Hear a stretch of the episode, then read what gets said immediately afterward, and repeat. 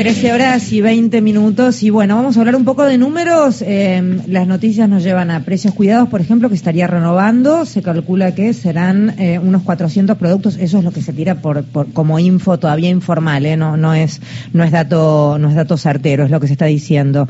Este, mm, la inflación y los números de la indigencia y en fin todo el encadenado que qué te voy a contar que ya conoces. Eh, para charlar un poco de todo esto y algo más, Sergio Chousa, economista, docente de la UA, de la UNDAP, director de la consultora Sarandí. Gracias, Sergio, por atendernos. Federica País te saluda. ¿Cómo va? Hola Federica, buenas tardes a vos y a todo tu equipo. Bueno, a ver, empecemos, si te parece, por precios cuidados, que a partir de eh, también conocer que países que históricamente no habían tenido inflación durante, no sé, décadas y décadas y décadas, de repente, ante el más mínimo indicio, empiezan a implementar algo que nosotros conocemos como precios cuidados, pero que es una política que fue muy criticada en su arranque, pero fue, te diría, que de las políticas económicas que ha persistido a lo largo del tiempo.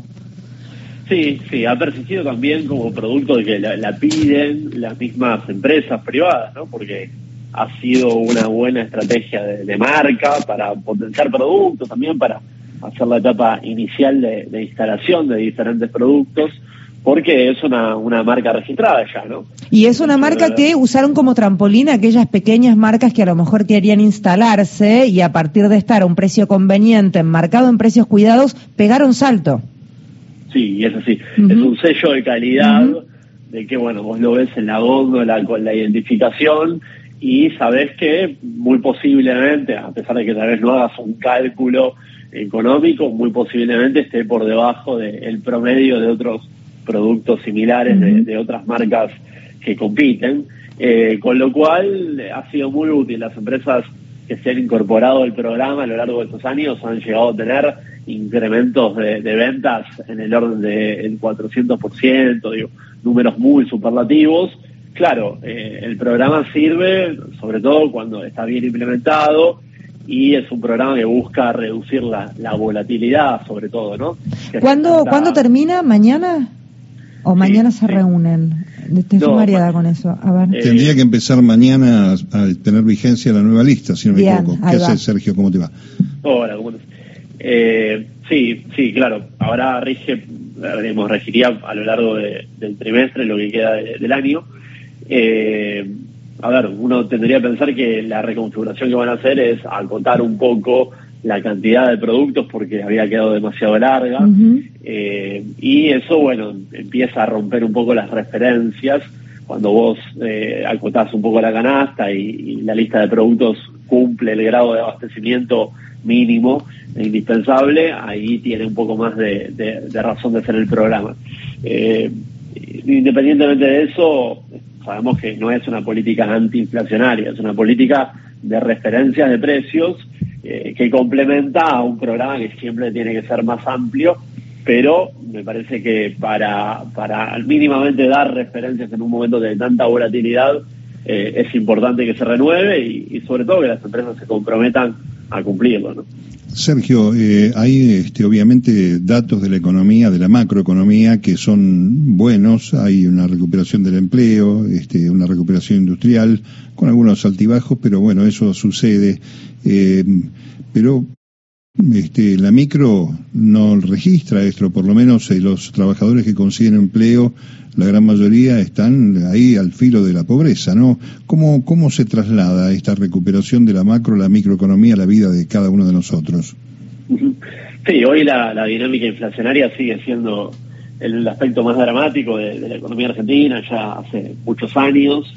Eh, tal vez el dato distintivo es que este año ingresamos en un nuevo régimen inflacionario, que, es un régimen de, alta inflación, algunos lo llaman de superinflación incluso, y está caracterizado porque ya el grado de contratos en la economía, contratos de todo tipo que, tienen algún tipo de indexación y además con periodos cortos de tiempo, es cada vez más elevado, ¿no? La cantidad de contratos indexados.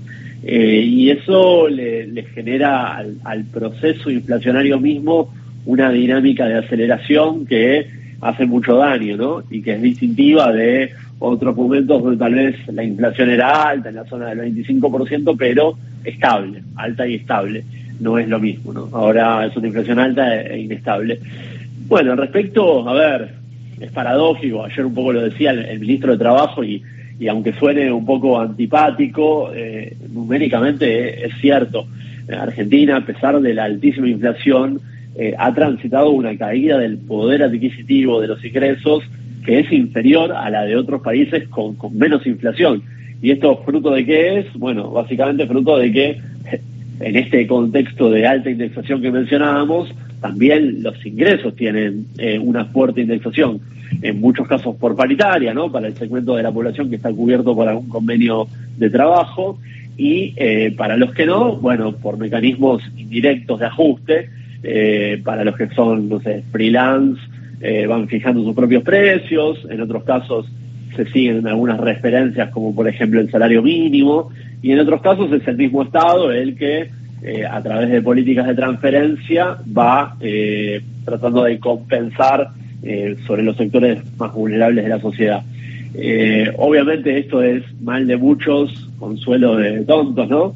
Pero es así, el mundo está transitando una situación realmente muy dramática en materia de ingresos, asociada a una crisis alimentaria, a una crisis energética, por la conjunción que no se había dado casi nunca creo que la historia eh, de una situación de pandemia y después, tras cartón, una guerra que tuvo consecuencias globales en materia geopolítica y también económica. Así que es una situación difícil. Yo creo que lo mejor que puede intentar hacer el, gobierno, lo que resta de, gestión, es tabicar, ¿no? Eh, poner un muro de contención para que la escalada inflacionaria se frene eh, y tal vez no, no, no logres una convergencia como nos gustaría, ¿no? Una baja muy, muy decidida de la inflación, pero al menos evitar que se siga disparando. Eso ya de por sí sería un buen resultado.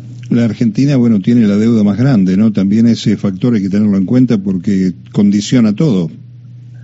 Ella, o sea, eso para nosotros es una restricción eh, objetiva, no solamente una restricción al crecimiento, sino también en materia inflacionaria. De hecho, eh, nosotros hoy estamos metidos en un programa con el Fondo Monetario porque le debemos esta cifra monumental de 45 mil millones de dólares y el programa eh, en el cual vos tenés que ingresar para eh, establecer un plan de pagos, básicamente. El programa no es otra cosa que eso, cómo me vas a devolver lo que me pediste.